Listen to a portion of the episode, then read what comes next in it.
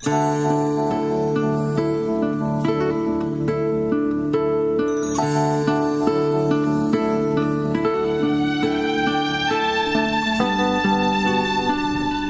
por acompañarnos en este tiempo. Son las 9 de la mañana.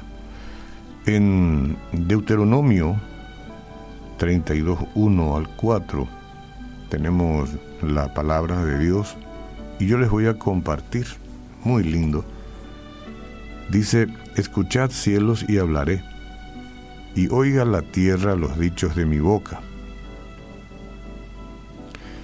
Goteará como la lluvia mi enseñanza, destilará como el rocío mi razonamiento, como la llovizna sobre la grana y como las gotas sobre la hierba. Porque el nombre de Jehová proclamaré, engrandeced a nuestro Dios. Él es la roca, cuya obra es perfecta, porque todos sus caminos son rectitud. Dios de verdad y sin ninguna iniquidad en Él es justo y es recto. Bueno, esto es el conocimiento que debemos tener. Después vendrán los sentimientos. Tenemos que conocer que Él es recto, que Él es justo y que ninguna iniquidad hay en Él. Es importante saber.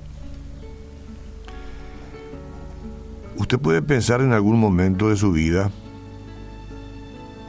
que a lo mejor se sintió excluido de las promesas de la Biblia. Pasa con frecuencia a las personas si se descuidan. En el pasaje que yo les comparto, Moisés asegura que el Señor es fiel y que todos sus caminos son justos. Pero todos hemos estado en circunstancias que parecían malas e injustas, ¿verdad? Usted y yo habremos dicho, esto es injusto. Algunos dicen la vida es injusta. Y sí, la vida es injusta. Y vivimos en un mundo de injusticias. Y a veces nos pasan cosas injustas. Y debido a que Dios no interfiere cuando nos pasan cosas injustas, hemos luchado entonces para conciliar nuestra experiencia con esa declaración que hace Moisés acerca de Dios, ¿verdad? Y las Sagradas Escrituras están llenas, pues, de ejemplos de personas consagradas a Dios y sin embargo enfrentaron dificultades que parecían injustas. Por ejemplo, José fue vendido como esclavo por sus hermanos. David injustamente perseguido por el rey Saúl. Y Pablo sufrió con un aguijón en la carne. ¿Qué es esto?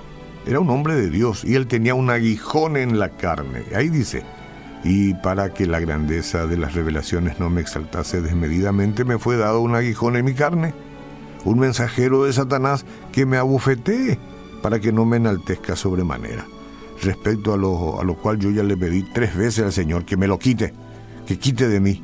Y me ha dicho, bástate mi gracia, porque mi poder se perfecciona en la debilidad. Por tanto, de buena gana me gloriaré más bien en mis debilidades para que repose sobre mí el poder de Cristo. ¿Qué cosa era el aguijón? Yo no sé. Quizás una enfermedad que no se le iba, ¿verdad? Alguna situación especial que él ya no quería tener, pero ahí estaba, un aguijón en la carne. Era un hombre de Dios. Dios lo bendecía, Dios estaba con él. Pero tenía eso que se podría decir era injusto. Y decía más, el por lo cual por amor a Cristo me gozo en las debilidades, en afrentas, en necesidades, en persecuciones, en angustia, porque cuando soy débil entonces soy fuerte. Esa es la realidad, señores. A veces las cosas que son injustas no es porque Dios es injusto. Las situaciones como la que acabamos de ver pueden hacernos dudar de la bondad y la justicia de Dios. Si dejamos que se apoderen de nuestra mente, por supuesto, estas dudas pueden dar paso al desaliento. Uno se desalienta y dice, Dios no está siendo justo conmigo. Eso es lo que pensamos. ¿De qué vale servir al Señor? Miren cómo me ha hecho sufrir. Cuidado. Es importante recordar que lo que sabemos de Dios por su palabra, que es lo que dijimos al comienzo, es más preciso que lo que sentimos, porque nuestros sentimientos son traicioneros. Pero lo que sabemos de Él, eso es lo que debemos guardar. Las Sagradas Escrituras nos dicen que Dios es bueno y justo, para que podamos saber con certeza que tiene un buen plan para nosotros en todo lo que experimentamos, aunque parezca injusto. Y yo no tengo que defender a Dios en esto. Lo que estoy haciendo es convencerme de la verdad.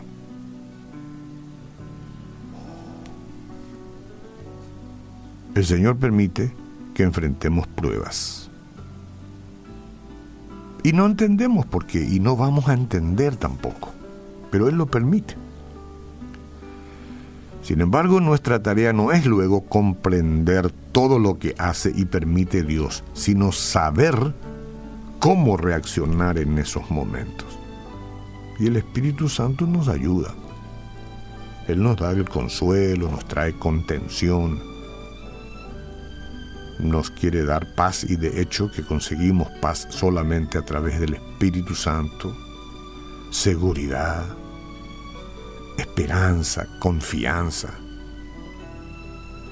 Bueno, y todo lo que resulta el fruto del Espíritu Santo, paciencia, mansedumbre, benignidad.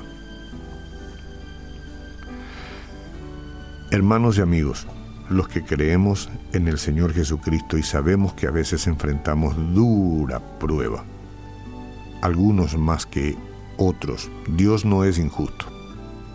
No entendemos todo, ni vamos a entender todo, pero sabemos de la Biblia de que el Señor es justo.